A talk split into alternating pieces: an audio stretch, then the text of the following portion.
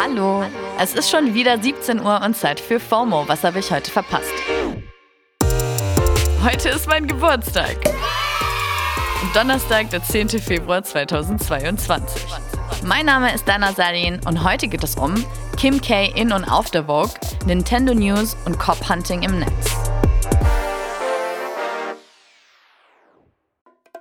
Das ist die altbekannte Werbetrommel. Jetzt kommt eine kurze Unterbrechung. Hey Hakan, wie stellst du dir eigentlich deine Rente so vor? Oh, also erstmal gottlos ausschlafen, dann Cappuccino machen an der Siebträgermaschine, mit dem Cappuccino dann zum Fenster, Fenster aufmachen, in den Garten gucken, Kaffee genießen beim Ausblick auf die reifen Tomaten, dann mache ich einen Spaziergang durch meinen Garten, guck so, wie alles schön gereift ist, dann gehe ich in den Jacuzzi, mache mir schönen Champagner auf. Ja, also irgendwie so. Boah, das klingt auf jeden Fall traumhaft. Aber Jacuzzi, Champagner, wie willst du dir das alles leisten können? Äh. Tatsächlich ist den jüngeren Generationen jetzt schon klar, dass die staatliche Rente für sie nicht reichen wird. Aber ich zum Beispiel weiß auch gar nicht so richtig, was ich jetzt schon tun könnte, um für mein Alter vorzusorgen. Dafür gibt's natürlich Unterstützung. Unser Werbepartner Clark hilft euch, mehr aus eurer Rente rauszuholen. Die bieten unverbindliche Vergleiche verschiedener Altersvorsorgen an und gestalten euch ein persönliches Angebot, das genau zu euren Bedürfnissen passt. Außerdem könnt ihr mit Clark auch alle eure Versicherungen managen. Also ihr könnt die Versicherungen, die ihr schon habt, da hochladen und somit den Überblick bewahren. Wenn ihr euch jetzt anmeldet und zwei Versicherungen hochladet, also zum Beispiel eure Hausrat- und eure Fahrradversicherung, dann bekommt ihr einen 30 Euro Shopping-Gutschein geschenkt. Euer Code für den Gutschein ist FOMO24. FOMO natürlich groß geschrieben. Den Link findet ihr auch in den Show Notes. So, und ich gehe jetzt mal meinen Jacuzzi planen. Werbung Ende. Und wieder bestimmt eine Frau das Internet. Kim Kardashian ist auf dem März-Cover der Vogue. Und das sorgt ja eh immer gerne für viel Aufsehen. Ist jetzt zum Beispiel noch nicht so lange her, dass Billie Eilish und Adele mit ihren Vogue-Cover-Shoots für extrem viel Gesprächsstoff gesorgt haben. Ja, und auch über das hier wird viel gesprochen. Aber vielleicht nicht ganz so, wie Kim das gerne hätte. Der Instagram-Account Diet Prada hat ja eh immer ein genaues Auge auf die großen Namen in der Modebranche und macht vor allem auf Ungerechtigkeiten in diesem Business aufmerksam. Und der hat jetzt eben auch Gegenüberstellungen von Kims Vogue-Fotos mit Fotos schwarzer Ikonen gepostet. Darunter zum Beispiel Beyoncé, Soul-Ikone Nina Simone und Supermodel Naomi Campbell. Und ja, die Motive sind schon verdächtig ähnlich. Wir verlinken euch den Post mal in den Show Notes, dann könnt ihr selber gucken. Kim wurde ja schon öfter Blackfishing vorgeworfen, also dass sie sich an schwarzer Ästhetik und Styles bedient. Und es ist halt ein Problem, wenn sich nicht schwarze Menschen für die Looks und Accomplishments schwarzer Frauen feiern lassen, wenn wir immer noch in einer Gesellschaft leben, in der schwarze Frauen die am krassesten unterdrückte Menschengruppe sind.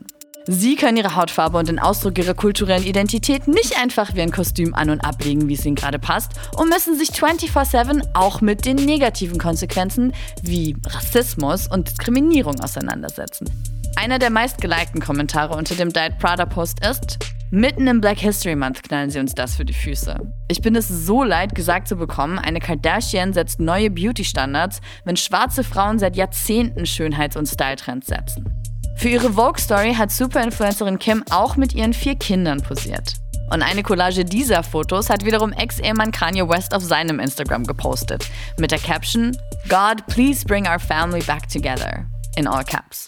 Und das, nachdem der Rapper und Kim sich gerade die ganze Zeit öffentlich beefen und seine neue Freundin Julia Fox eben erst in einem Interview die Ernsthaftigkeit ihrer Beziehung zu Ye betont hat. Also die Kim-Ye-Saga continues. Auf News zur Zelda-Saga hat man gestern allerdings vergeblich gewartet. Beim ersten Online-Event von Nintendo, Nintendo Direct, wurde kein Wort über Zelda Breath of the Wild 2 verloren. Und das gab dann schon viele enttäuschte Gesichter bzw. Memes auf Twitter. In der knapp 40-minütigen Veranstaltung wurden dafür aber viele andere Games und Updates angekündigt.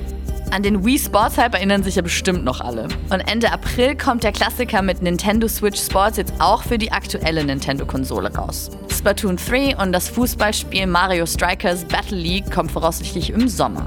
Außerdem wird es für Mario Kart 8 Deluxe fast 50 neue Rennstrecken geben, die man sich dann für das Game dazu kaufen kann. Die meisten Strecken kennt man schon aus alten Mario Kart Games, aber sie wurden für diese Version neu aufbereitet. Also sieht leider erstmal nicht danach aus, dass es in nächster Zeit ein Mario Kart 9 geben wird.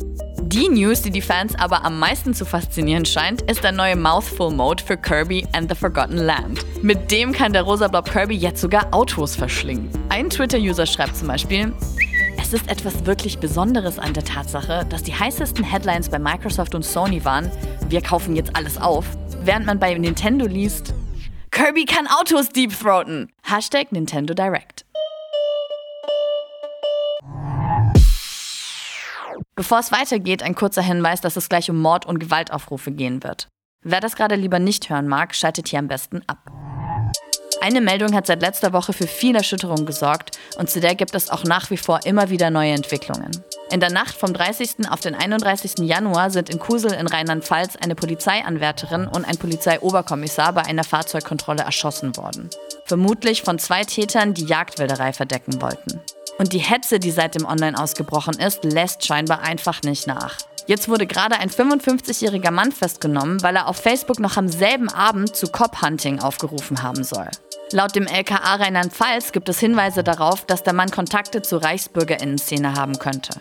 In einem Post soll er angeboten haben, PolizistInnen in ein Waldstück zu locken, damit sie dort von anderen regelrecht hingerichtet werden können. Das Ganze hat er scheinbar selbst als Party bezeichnet und soll für das Morden sogar Preisgelder angeboten haben. Die ganze Sache hört sich einfach nur pervers an, aber leider ist er nicht allein.